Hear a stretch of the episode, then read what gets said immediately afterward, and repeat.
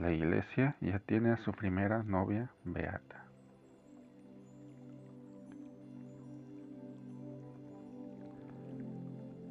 Este domingo 24 de octubre, cuando se celebra la Jornada Mundial de las Misiones, ha sido elevada a los altares la joven italiana Sandra Sabatini, que se convierte ahora en la primera novia beata de la Iglesia Católica.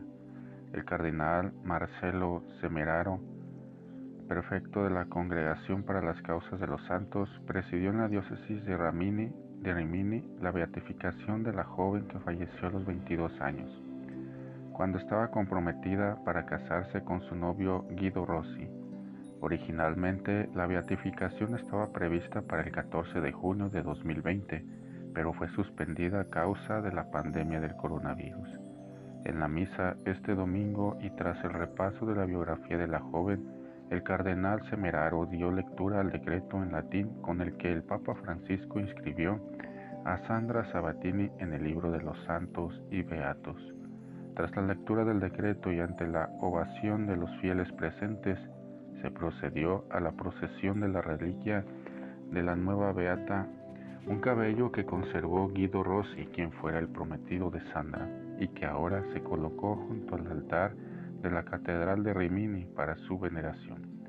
El obispo Rimini, Monseñor Francesco Lambiasi, agradeció luego al Papa y al Cardenal Semeraro la beatificación de Sandra Sabatini. En su homilía, el Cardenal Semeraro resaltó que la joven es la primera novia santa admitida a los honores de los altares. Su obispo, en un libro dedicado a Sandra Sabatini, Escribía que el deseo de servir a los pobres no surgía en ella de una cuestión emotiva para hacer beneficencia, sino de una fuente espiritual, el amor de Dios. Su corazón se sumergía en el mar sin fondo del mar de Dios por los pobres y veía que la solución a los problemas es la resurrección de Jesús y la suya fue una santidad vivida en todos los ámbitos de su vida con los últimos, poniendo al servicio de Dios todo su entusiasmo, sencillez.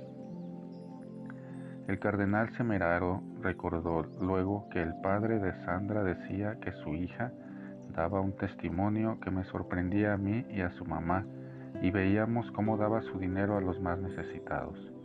Mi hija no ofrecía solo ayuda material, sino que daba a quien necesitaba acogida, sin ningún juicio, porque deseaba comunicar la voz del Señor.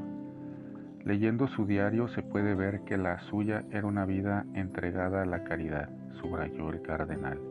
Sandra nació el 19 de agosto de 1961 en Riccioni y vivió sus primeros años en el municipio de Misano Adriático en la provincia de Rimini. A los cuatro años, ella y su familia se mudaron a la casa parroquial de la parroquia de San Girolamo donde era párroco uno de sus tíos, el padre Giuseppe Bonini. Sandra comenzó a escribir un diario personal el 24 de enero de 1972. Tres años después conoció al padre Oreste Benzi, fundador de la comunidad Papa Juan XXIII, dedicada a atender a los últimos de la sociedad. Luego de una experiencia misionera con el grupo, volvió a casa con un pensamiento claro nos hemos roto los huesos, pero esa es gente a la que nunca abandonaré. A los 16 años escribió, Señor, me diste un gran regalo, el de tener ganas de dar mi vida a los más pobres.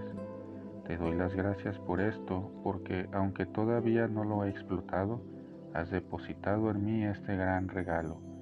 Espero poder hacerlo fructificar y espero poder entender cómo. Cuando un pobre llamaba a la puerta de su casa, si consideraba que su familia no le había dado suficiente, ella corría detrás de la persona para completar el donativo con sus ahorros. Durante un tiempo vivió en una casa de acogida en el verano de 1982, donde trabajó como voluntaria en una comunidad terapéutica para drogadictos. Si realmente amo ¿Cómo puedo soportar que un tercio de la humanidad muera de hambre mientras mantengo mi seguridad o mi estabilidad económica? Seré una buena cristiana, pero no una santa. Hoy hay una inflación de buenos cristianos mientras el mundo necesita santos, decía la joven. Tras terminar secundaria se planteó si partir inmediatamente a África o seguir medicina, carrera en la que finalmente se inscribió en la Universidad de Bolonia, donde tenía muy buenas calificaciones. La mañana del 29 de abril de 1984, mientras se dirigía a una reunión de la comunidad Papa Juan XXIII, Sandra fue atropellada por un auto.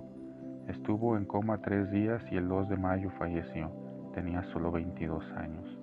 En la última página de su diario, dos días antes del accidente, Sandra escribió, esta vida no es mía, esta vida que va evolucionando por un respiro que no es mío, transcurre en una serena jornada que no es mía. No hay nada en este mundo que sea tuyo, Sandra, date cuenta, todo es un regalo en el que el donador puede intervenir cuando y como quiera. Cuida el regalo que se te ha dado haciéndolo más hermoso y pleno para cuando sea la hora. Fuente H. Prensa